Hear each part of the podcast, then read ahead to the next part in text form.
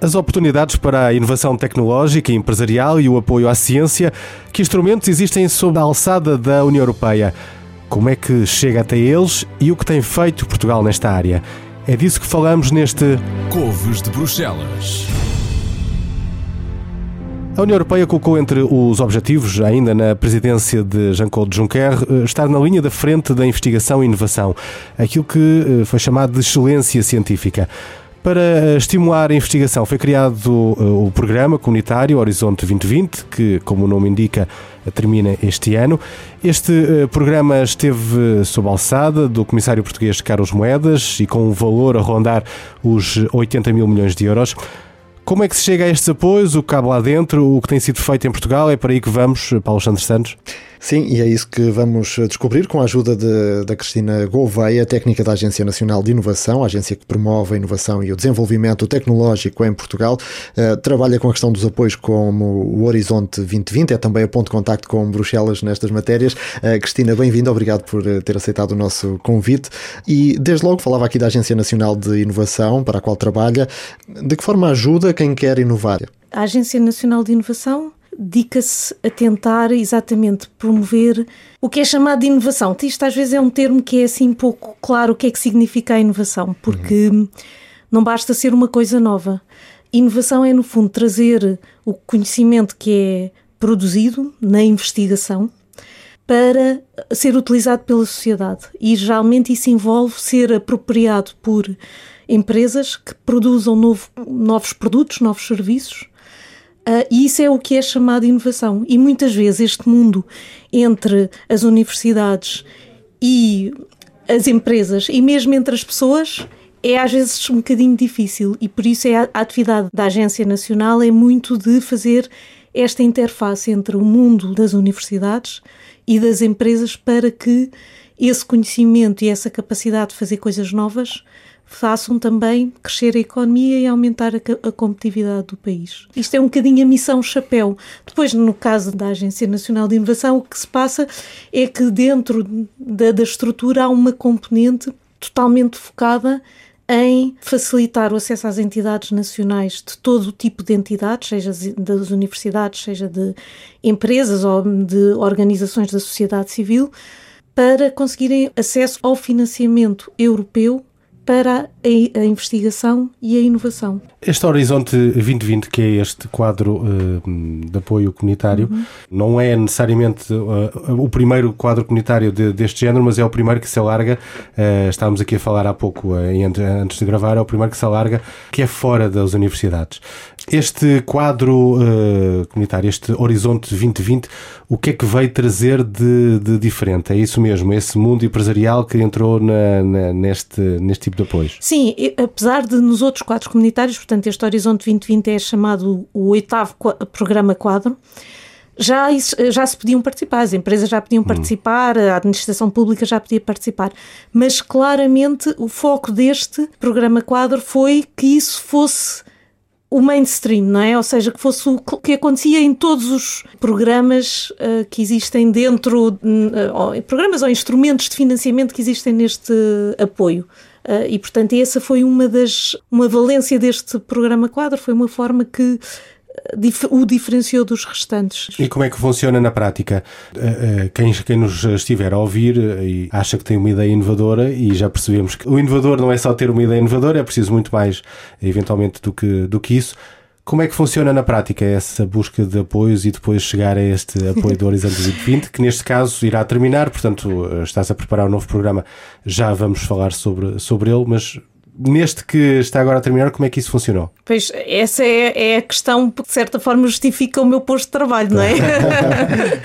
Porque hum, o que acontece é que, dito assim, é, este é o programa de financiamento da investigação e inovação, parece relativamente simples, mas financiar investigação e inovação é em si mesmo um mundo. E isso eu acho que também é uma das coisas que se tem vindo a alterar, é que Antigamente havia esta noção: apoiar a investigação e a inovação é apoiar aquilo que é feito dentro das universidades uhum. ou dentro de algum tipo de laboratórios ou de empresas específicas que são muito tecnológicas. Mas o que tem vindo a acontecer é que cada vez mais há esta sofisticação dos instrumentos de apoio à investigação e à inovação. E o que é que eu quero dizer com isto? É que tenta-se misturar várias formas de dar apoio, por exemplo. Tenta-se dar apoio a investigadores individuais, a empresas individuais, mas também ao mesmo tempo se tenta dar apoio a que haja maior cooperação internacional e, portanto, o que se vai fazer é que haja apoio a projetos que sejam feitos em consórcio. Depois, por exemplo, quer-se dar apoio a que haja um maior envolvimento das empresas, mas não é de todos os tipos de empresas. Quer-se que as grandes indústrias da Europa apostem muito na inovação para exatamente se manterem competitivas. E quando isso acontece, tem que se falar com elas e dizer: Mas então como é que vocês querem gastarem mais dinheiro na investigação?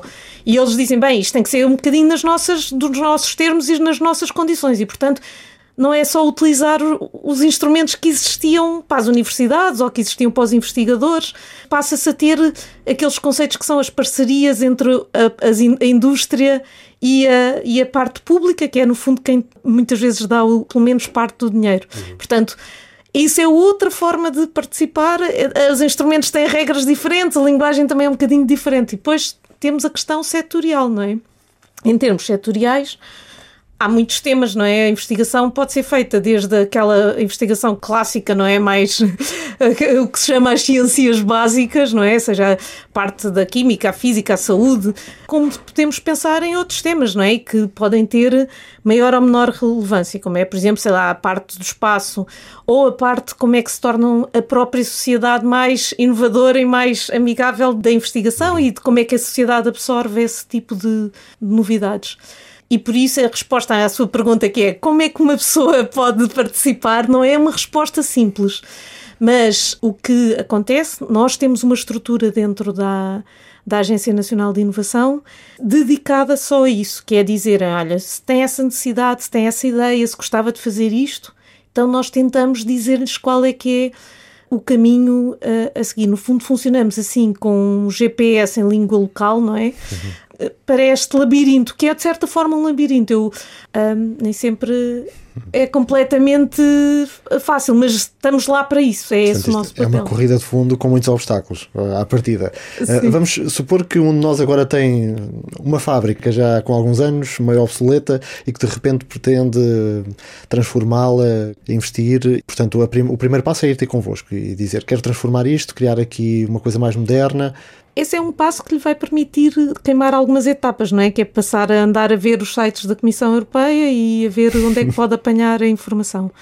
E, portanto, nós aí sim dizemos-lhe, olha, perante essa sua ideia, esse seu projeto, quais são os recursos que estão disponíveis e quais são os recursos que tem para fazer um bocadinho um matching de uma coisa com a outra, não é? Portanto, ou seja, se essa pessoa tem já uma ideia, até já tem um contacto com a universidade, ou porque nas suas atividades tem ali uma, uma rede já montada de pessoas com quem estão até a, tra a trabalhar em conjunto, então aí temos um cenário. Portanto, podemos dizer, bem, perante essa questão, essa ideia, o que existe disponível são estas oportunidades. Uhum. Depois a seguir, os formulários de 70 páginas. Ah, isso, as 70 páginas depende do programa. Nem todas são 70 páginas. Há umas que são 10, há outras que são 30, uhum.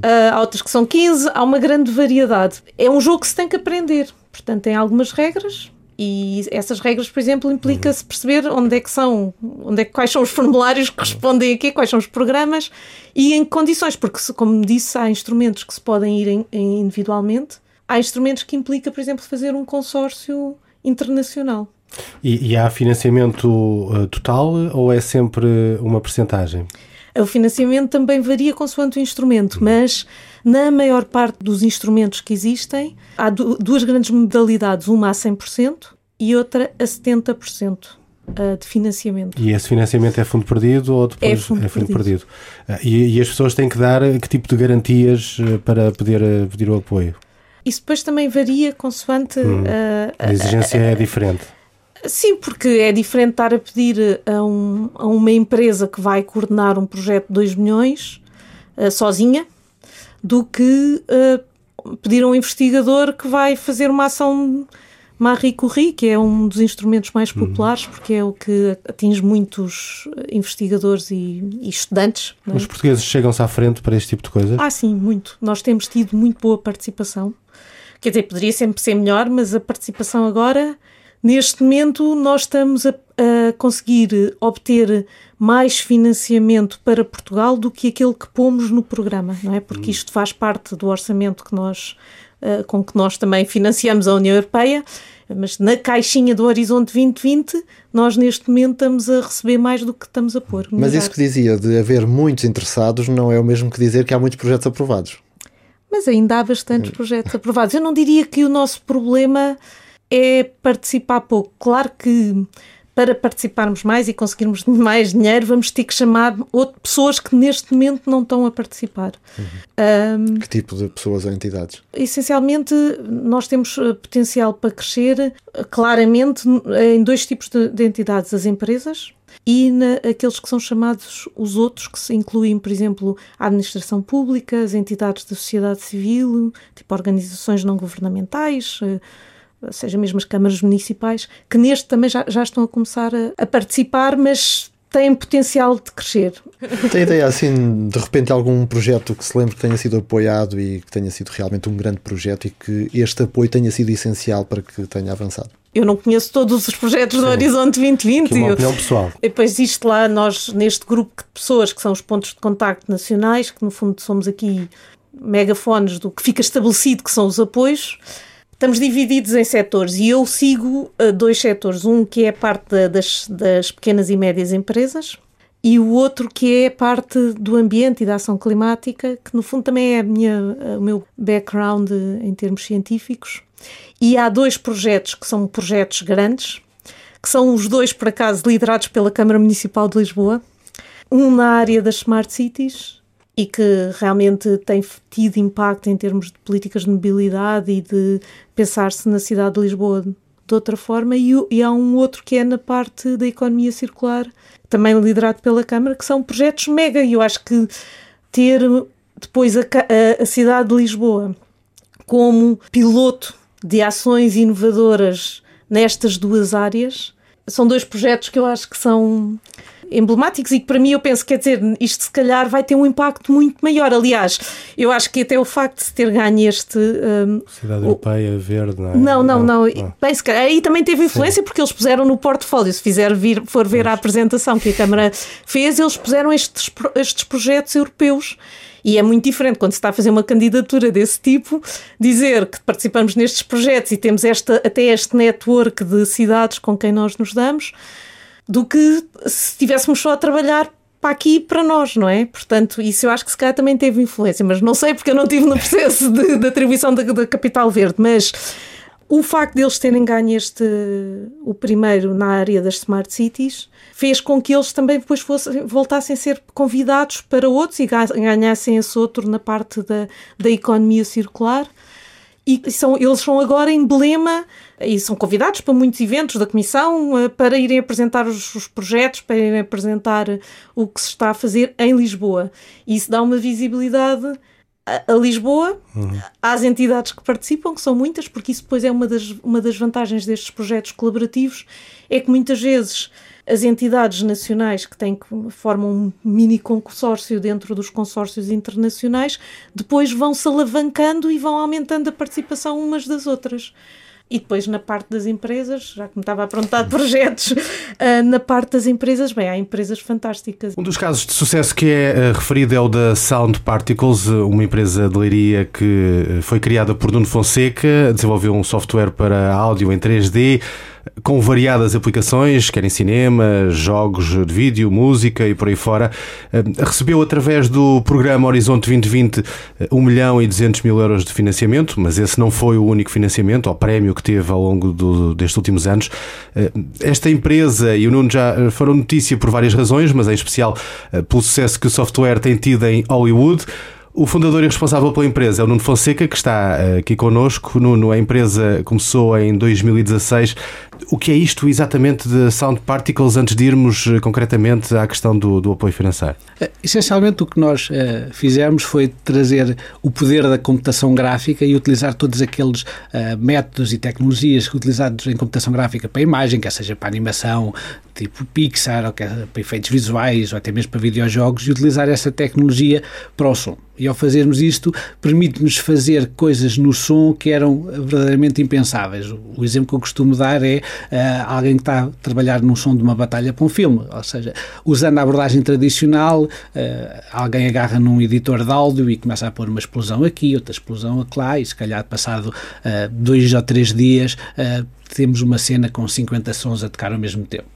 Com o Sound Particles, eu consigo em 5 minutos chegar ao, ao, software e dizer que eu quero 10 mil sons espalhados por um quilómetro quadrado, vou à minha biblioteca de sons buscar 300 sons de guerra e em poucos minutos tenho uma escala muito maior, um som muito mais épico, muito mais natural e, obviamente, isto interessou bastante aos filmes, aos estúdios de Hollywood. E de onde é que surge a ideia? Era já o vosso foco, uh, Hollywood, ou começaram a trabalhar nisto e de repente pensaram, olha, se calhar... Na realidade, uh, tive a ideia provavelmente uns 15 anos atrás, mais coisa menos coisa, em que uh, eu adoro cinema uh, e a dada altura apercebi-me que os efeitos visuais mais interessantes que eu via no, no, cinema utilizavam quase todos eles uma técnica chamada sistemas de partículas, em que são criados milhares de pequenos pontos para criar fogo, tempestades de areia, pó de fada, este tipo de coisas.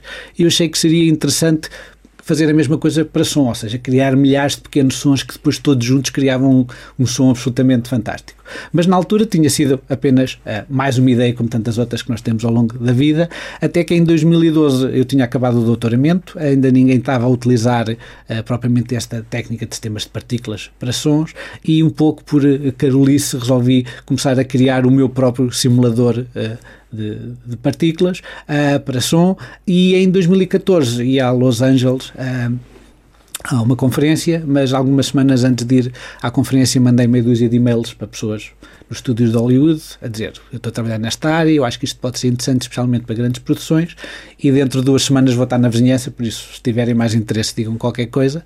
A primeira resposta que eu tive foi do Skywalker Sound, os estúdios de sons criados pelo George Lucas a quando da Guerra das Estrelas e que atualmente são o maior estúdio de som para cinema uh, de todo o mundo. Só para começar, não é? Só para começar, pronto, começámos uh, pelo melhor, uh, que me convidou a ir ao Skywalker Ranch fazer uma apresentação lá e depois num espaço de seis meses acabei por dar palestras na Universal, Warner Brothers, Fox, Sony, Paramount, mais tarde na Disney e na Pixar. E como é que chega a estes apoios de, para a inovação? Eu já tinha ouvido falar destes de apoios, especialmente o SME. Um, o SME que para quem não sabe, é. O SME Instrument é um fundo europeu que uh, apoia uh, empresas europeias uh, altamente tecnológicas e altamente inovadoras. É um, um fundo europeu que, que normalmente nas apresentações é um bocado apresentado como a Liga dos Campeões de, deste tipo de, de fundos. obviamente, nós sabíamos que a taxa de sucesso era baixa, porque é um, um, um fundo muito bom e muito simpático para, para, as empresas, e como tal, existe muitas empresas a, a, a concorrer recorrerem a este fundo. Muitas de toda a Europa. Mas é? de toda a Europa. mas seja como for, eu acho que há alturas na vida em que temos que ser um bocado ingênuos ou convencidos, depende do ponto de vista, porque afinal de contas, se estivéssemos a olhar para as probabilidades, uh, alguém de Leiria não se punha a fazer software para Hollywood, uh, mas resolvemos então uh, candidatar-nos.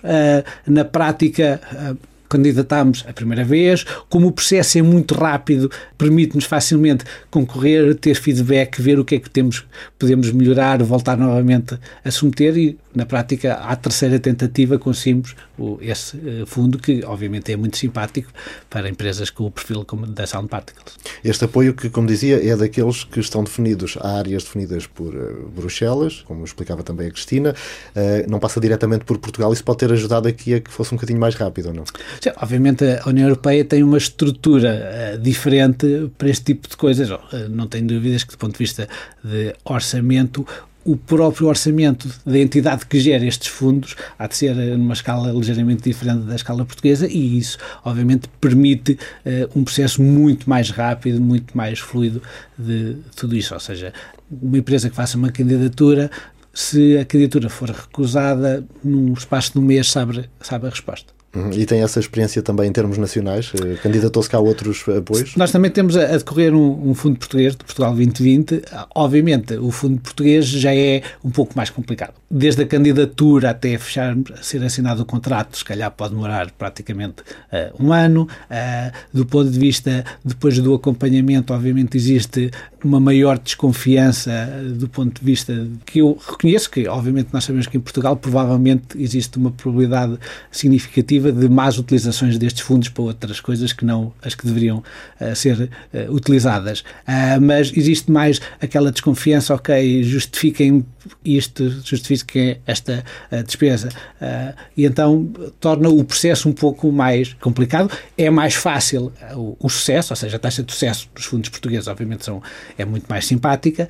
O fundo europeu tem depois de ser aprovado tem o lado mais simpático vem depois da aprovação. Este uh, valor de 1 milhão e 200 mil euros que recebeu de financiamento uh, foi referente a 70% daquilo que estava uh, projetado.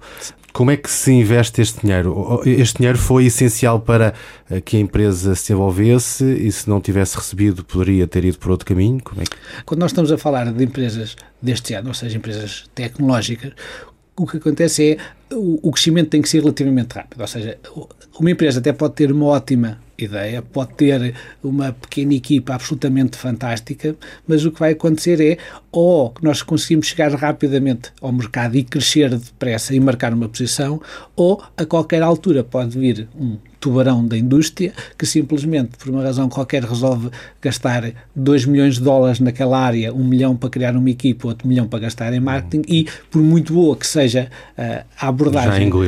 Uh, game over. Uh, e então, obviamente, este tipo de abordagens de empresas técnicas, startups, é preciso fazer este crescimento e, e, acelerar todo o processo rapidamente, quer do negócio, quer técnico. Obviamente, este tipo de fundos permitiu à Sound Particles acelerar este processo, ou seja, podemos contratar mais pessoas, para, quer para o desenvolvimento ser mais rápido, quer para a parte do business, de marketing e fins também ser muito mais rápido, uh, permite mais facilmente nós, se não tivéssemos este fundo, se calhar íamos a um ou dois eventos internacionais, se calhar com o fundo podemos ir a 10 ou 15 eventos internacionais, ou seja, tudo isto permite aumentar a taxa de sucesso, porque, convenhamos, startups é uh, um modelo arriscado e que faz parte do, do jogo e mesmo os próprios investidores quando investem numa startup sabem que é uma startup tem grandes probabilidades de falhar, mas em compensação sabem que se a empresa tiver um sucesso, o retorno há de ser muito superior ao investimento feito e esta é a base do capital de risco.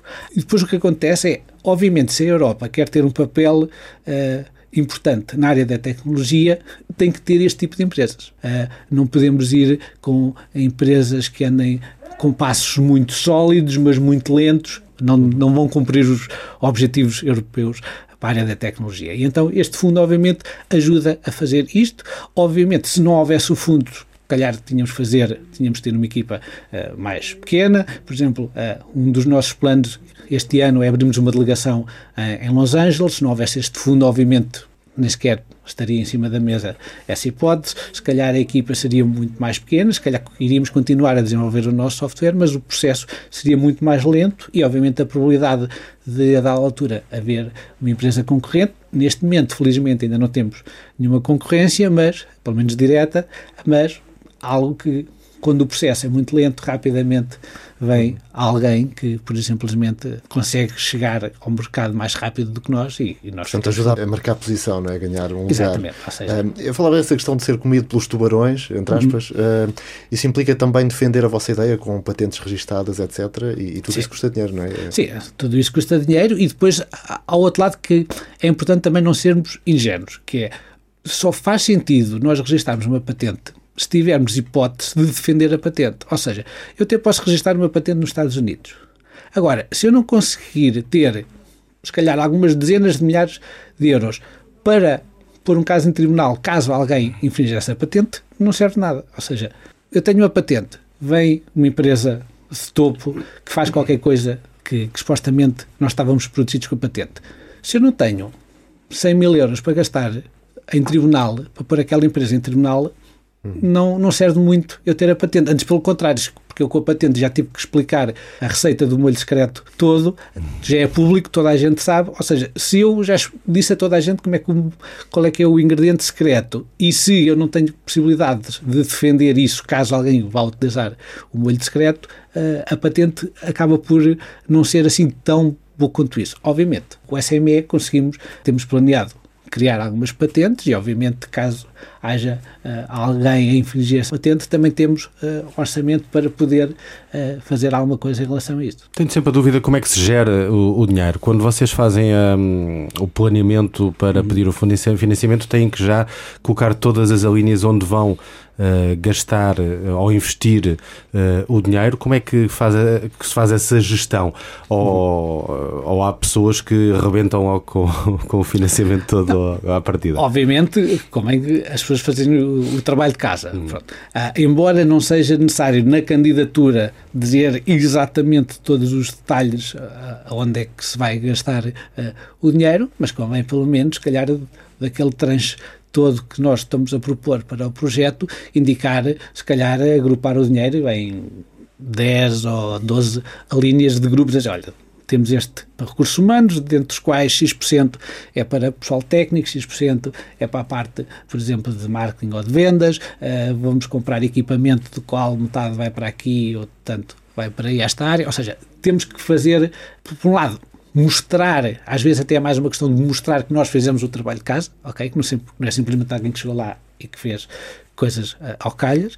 Obviamente, do nosso lado, quando nós fizemos a candidatura, tínhamos detalhado um Excel com muitas folhas, uh, exatamente com todos esses detalhes, para garantir que conseguimos que uh, utilizar o dinheiro da forma correta. No entanto, a União Europeia, a postura deles é, ok, obviamente vai haver coisas que vão acontecer que não estavam previstas, mas nós estamos cá para ajudar. Ou seja, se, se vocês acham que a dada altura faz mais sentido gastar o dinheiro numa coisa que nem sequer estava considerada e retirar esse de outra área do projeto, não há problema nenhum, justificam, só dizem, ok, fizemos esta mudança por isto e por aquilo outro, que, mais uma vez, a postura deles, da União Europeia, é claramente, nós estamos aqui para ajudar e há imprevistos que obviamente precisam de ser adaptados ao longo do, da discussão uh, do projeto. Uhum. A empresa vai continuar a crescer, há projetos em mãos. Uh, até quando é que vai resistir a mudar-se para os Estados Unidos? Para já, pronto, nós, uh, a empresa está sediada em Leiria, temos 16 pessoas a trabalhar em Leiria, temos uma a trabalhar em Londres. A ideia é até ao final do ano abrirmos então um, um, um escritório também em Los Angeles, uma vez que dois terços do nosso mercado uh, vem de Los Angeles e arredores. Queremos continuar a crescer para nós o que nós temos neste momento ainda é só a ponta do iceberg, porque é quase como se nós agora chegássemos a toda a tecnologia da computação gráfica e dissesse, está aqui um mundo tecnologia que nós podemos adaptar uh, para o som. Ou seja, neste momento ainda só estamos o princípio, ok, temos sistemas de partículas que permitem criar milhares de sons. Uma das áreas que estamos a trabalhar é utilizar informação uh, que já existe da computação gráfica para controlar o som. Por exemplo, hoje em dia, mesmo num filme da Disney ou da Pixar, em que nós temos informação 3D de tudo aquilo que se, que se vê no ecrã, do avião a passar, do carro a passar, da bicicleta, tudo isso, hoje em dia continua a ser uma pessoa, um humano que está a olhar para a imagem final do vídeo no ecrã e a mexer nos botões da mesa de mistura para ajustar onde é que está o som, está ali, está claro. Obviamente, para nós faz sentido se Uh, já temos essa informação, porque não utilizar essa informação? E depois temos a área da música, temos a área dos videojogos, uma das áreas, uma das coisas que estamos a fazer é uh, adaptar os sound particles, embora hoje em dia, obviamente, o sound particles é utilizado em grandes produções, como a Guerra das Estrelas, Game of Thrones, Frozen, entre outros, mas também é utilizado muito na área dos videojogos, um, mas na área dos videojogos ainda continua a ser uma ferramenta offline, ou seja, alguém utiliza o sound particles para criar sons que depois leva para o jogo.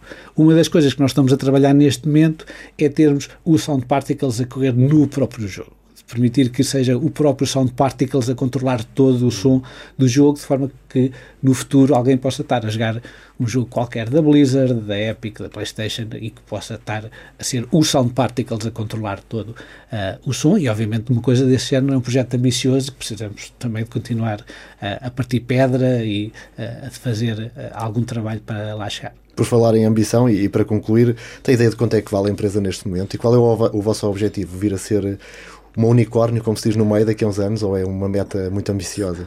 Todas essas coisas são muito subjetivas. Hum. Uh, obviamente, o quanto vale uh, a empresa é mais ou menos aquilo que os investidores acham que estão dispostos, ou seja, se o investidor diz eu invisto X dinheiro e em troca disso quero, por exemplo, 10% da empresa, obviamente conseguimos ver quanto é que a empresa uh, valerá.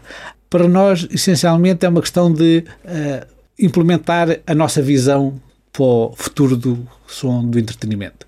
Se nós chegarmos e crescermos bastante e se qualquer dia tivermos centenas de funcionários ou milhares de funcionários, é bom sinal, é sinal que conseguimos, que a nossa visão estava correta e conseguimos implementá-la e que estamos no bom caminho para, para lá chegar.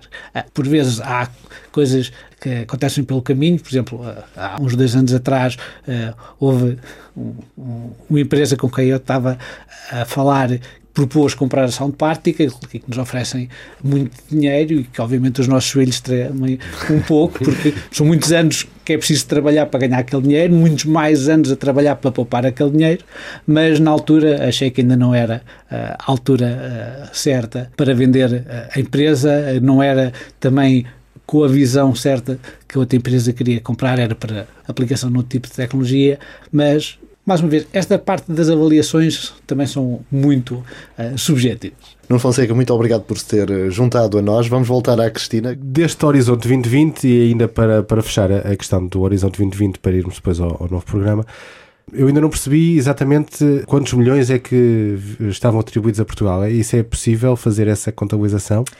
É, Ou... nós neste momento estamos quase, e a expectativa é que até ao final de 2020 vamos conseguir mil milhões. E era, eh, de certa forma, a meta que tínhamos traçado no início. Foi considerada muito ambiciosa, mas verifica-se que está, pelo menos, bem encaminhada e uhum. esperemos que aconteça. Neste momento, estamos quase nos 900 milhões de euros que fomos buscar em projetos de investigação e inovação. E estes projetos, os projetos portugueses, concorrem com os projetos internacionais ou Sim, concorrem sempre. com os isto projetos... Sempre é com... sempre internacional. Isto, é isto que é Não uma é das uma magias... concorrência interna, é uma concorrência Não, mesmo internacional. É uma, okay. uma, uma, é uma concorrência europeia e eu acho que isto é uma das coisas que muitas das vezes uh, nas apresentações que fazemos, às vezes até apresentamos como a, quase a primeira imagem, a imagem da árvore das patacas, no sentido em que estamos aqui a falar de 800 mil milhões de uhum. euros e pode-se pensar que o Horizonte 2020 é esse, é tipo um, quase um cofre de dinheiro. Mas o que, o que é o valioso nisto não é esse cofre de dinheiro. Claro que o cofre ajuda muito e é muito importante e para determinadas áreas é fulcral, mas uh, o que isto tem aqui é um, um elevar de, de ambição e de competência, porque nós uh, passamos a competir com qualquer cientista, com qualquer empresa uh, da, da, Europa. E isso faz com que, para que nós possamos ser bem-sucedidos neste programa, estejamos entre os melhores. E não há nada melhor do que estar com pessoas boas, não é? Porque isso faz-nos obrigar também a pensar, a evoluir, a ter outros conhecimentos. Uhum. E isso eu acho que é um uma externalidade O que estava a dizer, até na sequência da, da, pergunta do Nuno, sim. significa que enquanto houver dinheiro desses 80 mil milhões, podemos continuar a apresentar projetos. Ah, sim, sim, não, sim. não há, Nós podíamos ir buscar. Eh, daquele bolo não, não está dividido X para cada não, país, por nada, exemplo. Nada, nada, nada. Portanto, estamos em 2020 já, é o último ano do projeto. Se nós amanhã quisermos ir lá com um projeto para, enfim, potenciar a qualidade dos nossos podcasts e, investigar sobre sim. isso. Aí sim, pediam. Vai-nos dizer que ainda podemos, até ao fim do ano, apresentar eh, a candidatura. Sim, sim, Provavelmente, sim. pronto. Acabaste, acabaste de estragar a ideia. Não, mas, mas, há aqui uma questão: é que muitos destes apoios, há uns que são decididos. Uh, não é pela Comissão Europeia, mas de certa forma são eles que lideram esse processo, que é eles que fazem um processo de, de consulta até das comunidades científicas e, e, e definem um plano estratégico para aqueles setores e depois dentro desses setores dizem dentro, por exemplo, na saúde, uh, quais são os objetivos prioritários para investigar e portanto isso são oportunidades que vêm já fechadas. Uhum. E, portanto, por exemplo, aí se calhar ninguém pensou que melhorar os podcasts era um dos temas a ser financiado. Mas depois há outros instrumentos em que são abertos a qualquer ideia. Especialmente isto é muito importante, quer na investigação mais básica, mais menos aplicada. Pode ser uma coisa para resolver apenas uma curiosidade intelectual e, portanto, tudo o que seja muito investigação fundamental são instrumentos em que estão abertos a qualquer ideia. Uh, nesse tipo de instrumentos, até existe uma organização que, no fundo, gera este, essa parte do, do, financiamento do Horizonte 2020, que é o European Research Council, e que, se calhar, a maior parte das pessoas já ouviu falar quando, se, às vezes, agora, ultimamente, aparecem nas notícias a dizer estes investigadores receberam a bolsa do European Research Council, não é? que são as estrelas, e de certa forma também houve um bocadinho esta imagem da Comissão, e até um bocadinho também penso que do comissão, Comissário Moedas, que era criar esta, estas estrelas, uhum. não de Hollywood, mas as estrelas do, do Horizonte 2020. E eles têm muitas destas bolsas que são individuais são, e são eh, atribuídas a uma ideia que eles tiveram e que é considerada por uma avaliação dos melhores peritos na área a fronteira e portanto é são... quase criar ídolos na ciência para que possa atrair outros não é? é um bocadinho essa a ideia e, e, e, um bocado esta ideia de eu estar a falar das estrelas pode parecer um bocadinho ridículo mas o que é necessário é que também haja reconhecimento por toda a gente que há pessoas que fazem ciência extraordinária. Eu lembro-me quando era miúda, havia uma série na televisão que falava sobre a Marie Curie e eu nunca me esqueci disso e aliás acho que foi uma coisa que teve alguma influência depois nas minhas escolhas uh, em termos de estudos. E eu acho que o Horizonte 2020 também teve essa preocupação de trazer, dar visibilidade a estes cientistas. Claro, dar-lhe o valor que merecem, porque até se pensarmos um filho nosso chegar a casa a dizer quero ser cientista. Sim. A primeira ideia é assim. Está doido. Tipo, mas vais investigar o quê? Não sei. Uh, se calhar é um bocadinho por aí, não é? Associado à ideia do cientista também existe às vezes este estereótipo de alguém sempre um bocadinho, um na lua, sim, não é? Uh, e criativo. Com os cabelos todos penteados, não é? é? Mas Cristina, sim. o que importa, quanto é que ainda sobra destes 80 mil milhões para saber se vale a pena ou não concorrer ainda este ano, não é? Ah, vale a pena, há vários milhões e agora vai abrir, como estamos no fim do pote, eles agora foram ver bem, ver o que, se havia algumas bolsas de dinheiro uhum. e até vai abrir agora uma nova uh, que até nem estava programada de início, porque isto é uma das coisas boas da Europa também, é que há aqui muito planeamento e, portanto, muitas destas oportunidades sabe-se com muita antecedência quando é que vão abrir. Portanto, isto geralmente são programas de trabalho, fazem-se há dois anos, este último, como é, são sete, são, é três anos, mas estamos no último, mas abriu agora, vai abrir agora um novo potezinho de dinheiro uh, disponível, portanto... Uh, agora quando? Estamos em fevereiro de 2020. Vai agora... abrir eh, entre abril e junho, uh, uhum. por aí. Um, a chamada novos... fase rapotage. Exatamente, é um bocadinho rapotage, mas com, até com prioridades uh, já estabelecidas por esta nova comissão. Portanto, este último ano está a ser muito agitado, porque hum, houve a mudança da comissão, uhum. houve o Brexit, não é? Que tem um grande impacto, e por exemplo, no Horizonte 2020, os britânicos eram, eram os campeões de financiamento. Isto para dizer que esta nova call vai ser uma das orientações de, desta nova call é já apoiar aquilo que é o, o, o novo acordo verde que esta comissária. Uhum. O Green Deal, chamado sim, Green, Green Deal. Deal exatamente, uhum. Essa, essa call que, que falam é um, é um conceito internacional, mas é que é uma chamada é, em que abrem inscrições. São é? concursos, sim. Uhum. Uh, os uh, portugueses estão uh, exatamente entre, até há bem pouco tempo, 28 Estados-membros, agora 27, mas estavam em que lugar, mais ou menos, no que diz respeito a projetos apresentados e projetos financiados? Há, há ideia disso? Nós estamos mais ou menos a meio da tabela, uhum. não é? Ou seja, somos, se calhar, o último dos, dos, dos países com bons indicadores e, e, o primeiro daqueles que são considerados países com uh, moderadamente inovadores ou com uhum. necessidades de aumentar a sua inovação. Nós estamos, na realidade, até estamos nesse grupo que é considerado moderadamente inovadores, o que para nós neste momento é bom, porque um dos objetivos, quer do Horizonte 2020, quer do próximo programa quadro, é também que haja apoio para que os países que têm menos indicadores menos positivos de investigação e inovação se aproximem dos que têm mais. E, portanto, nós, quando estamos nestes moderados, mas somos os melhores, temos o melhor um bocadinho dos dois mundos. Somos facilmente somos aceitos na Liga dos Campeões, porque temos realmente já indicadores muito positivos, mas temos essa bolsa de dinheiro que está disponível essencialmente para os países moderadamente inovadores e que podemos também aproveitar e de certa forma também precisamos aqui ainda de melhorar os nossos indicadores uh, das nossas instituições. Portanto, este horizonte 2020 está a dar as últimas, mas ainda há dinheiro, como dizia. No entanto, já se cozinha o próximo quadro que será 2021-2027. Eh, nesta altura, o que é que já se sabe, o que é que aí vem, para quem já não vai a tempo de se candidatar este ano, ainda quer, enfim, preparar melhor o seu projeto, eh, pode ficar descansado que vai haver dinheiro. Sim, dinheiro acho que vai haver. Só se haver um cataclismo, mas. Um, ehm, sim, vai haver e já se sabe muita coisa. Já se sabe, até porque houve um esforço da comissão anterior de deixar eh, as coisas alinhavadas e preparadas uh, antes de, de, sair, até por uma questão de timing, não é? Para conseguirmos respeitar os, os tempos necessários para o planeamento do novo programa quadro. E, portanto, sabe-se que não é que se vá transformar radicalmente o tipo de apoios, portanto vai ser mais ou menos, eles até dizem, não é uma revolução, é uma evolução do que, vai, do que uhum. aconteceu com o Horizonte 2020.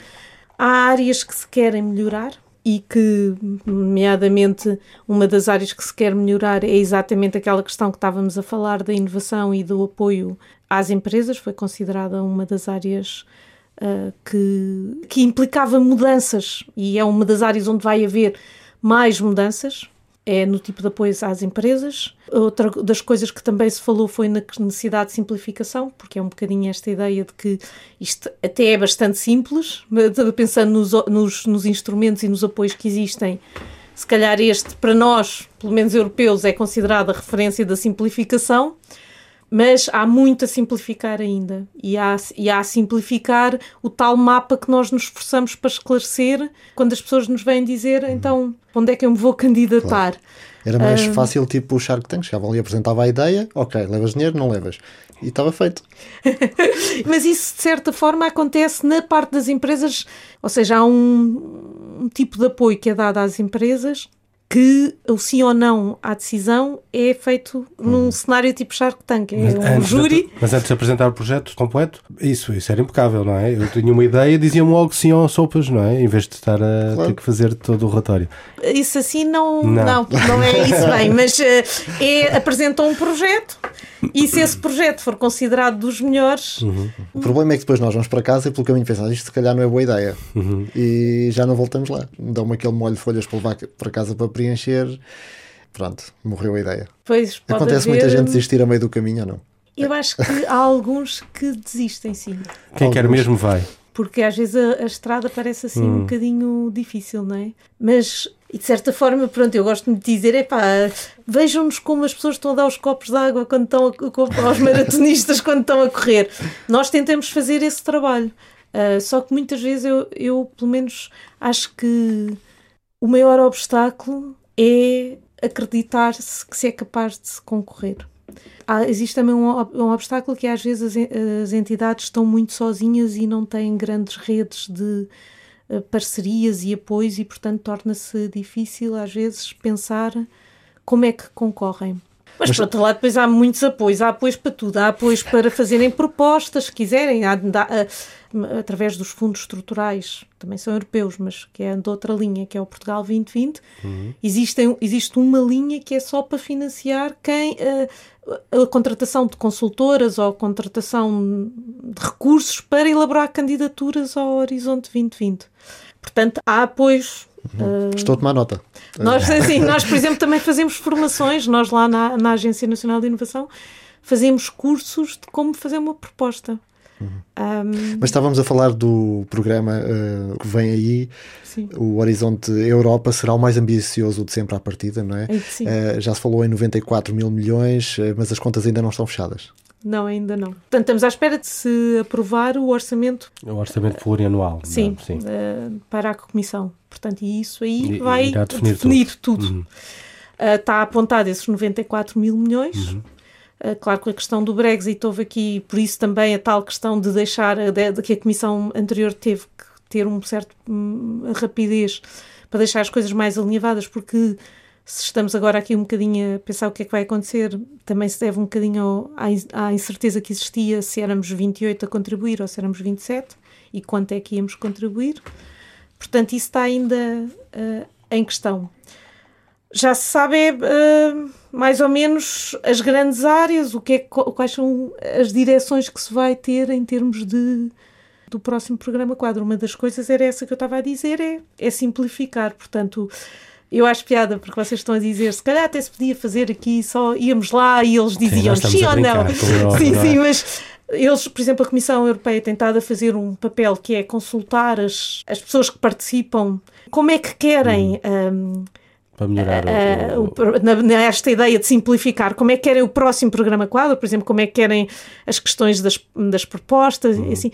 e o que é curioso é que muitas destas comunidades são incrivelmente conservadoras também e, portanto, uhum como isto é um jogo. Como já, uh, sabe já sabem é que tem certo... que pôr as cruzinhas, já não quer mudar as regras.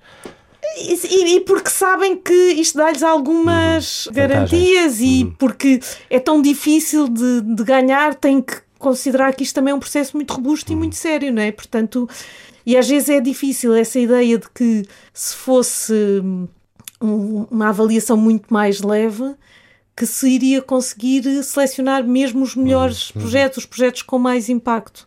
Mas há há ideias nesse sentido, e uhum. aliás, há cientistas que estudam novas formas de avaliar uh, projetos de ciência, e, por exemplo, há um estudo engraçado que, que é e se fosse aleatório?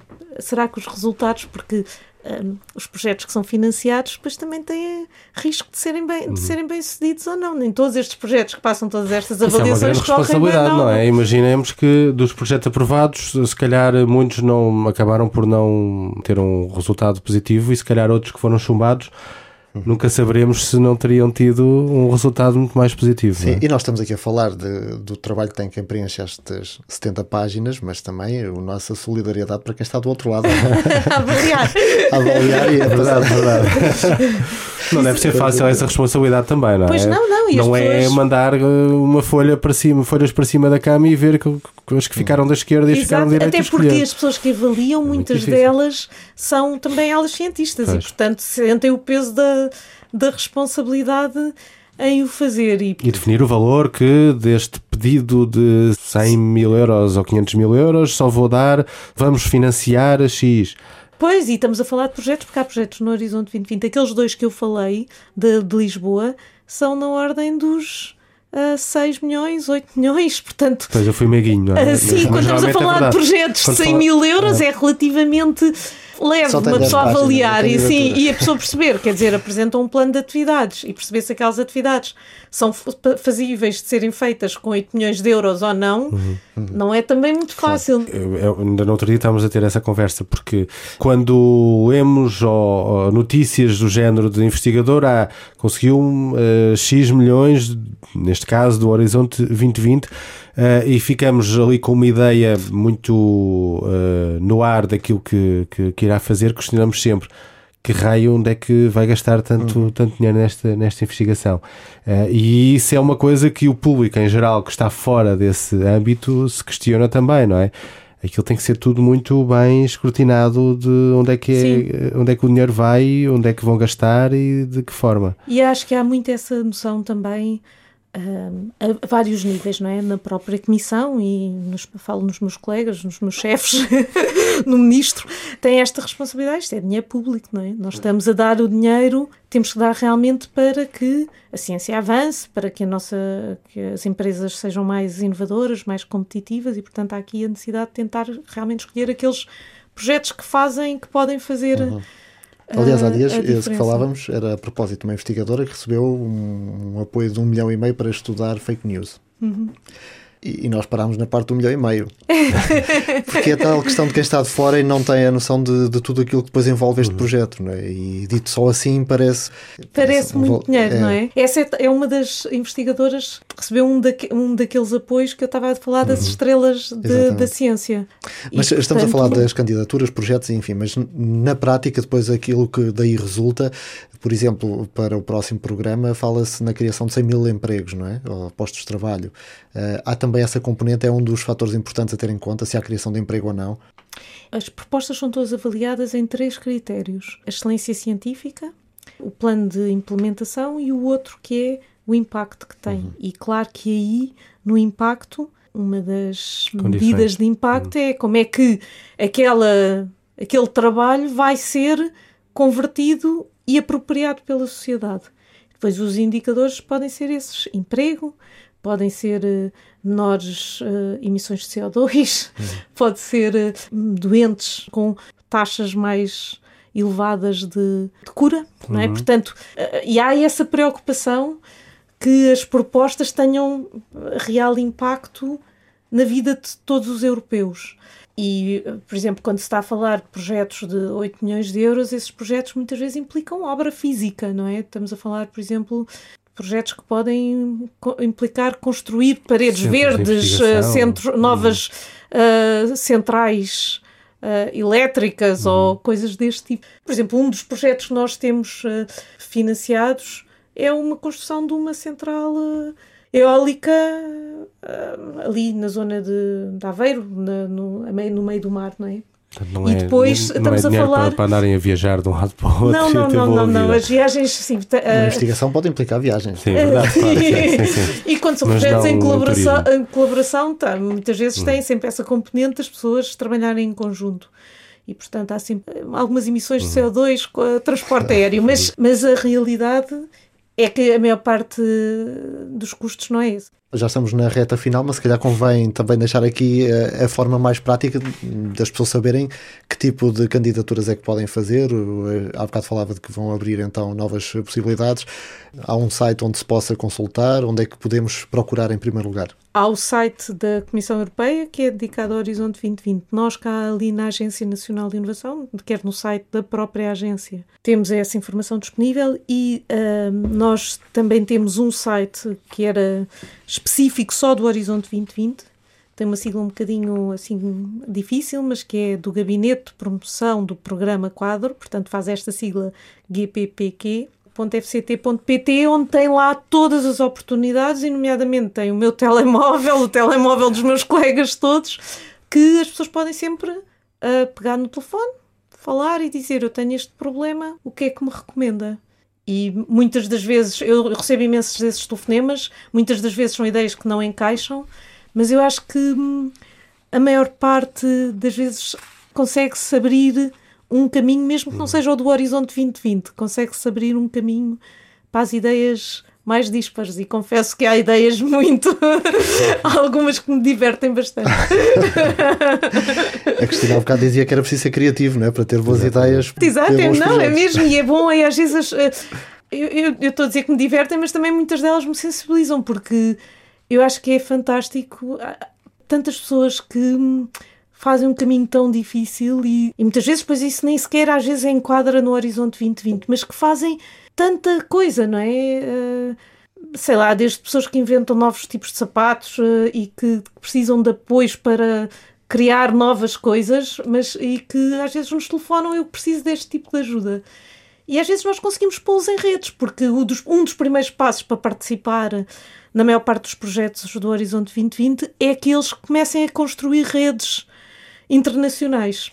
Porquê é que não usa este site para disponibilizar informação? Ou vá ver aqui, há um, por exemplo, há um serviço que é Enterprise Europe Network, que é também um programa financiado pela Europa, não é pelo Horizonte 2020, mas que o que faz é exatamente fazer matchmaking de oportunidades entre empresas, investigação, e às vezes nem que seja só isso. E às vezes é mesmo só ouvir as pessoas, já é uma coisa que eu acho que elas apreciam, algumas, pelo menos. Estamos então no final. Agradecemos à Cristina Gouveia, da Agência Nacional de Inovação, ter eh, estado connosco neste episódio. Muito obrigado. obrigado. Um episódio sobre oportunidades para inovação e ciência, que vai direitinho para aquele sítio especial no site da Rádio Comercial, onde estão também muitos outros assuntos relacionados com a Europa e eh, poderá ouvi-los. Eh, todos estão também disponíveis em todas as aplicações para podcast. Até à próxima. Couves de Bruxelas.